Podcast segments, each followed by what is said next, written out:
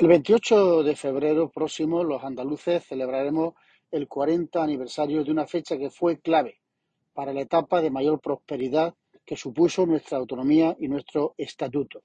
Desgraciadamente, en los últimos cinco años vivimos la mayor etapa de retroceso de la historia de Andalucía.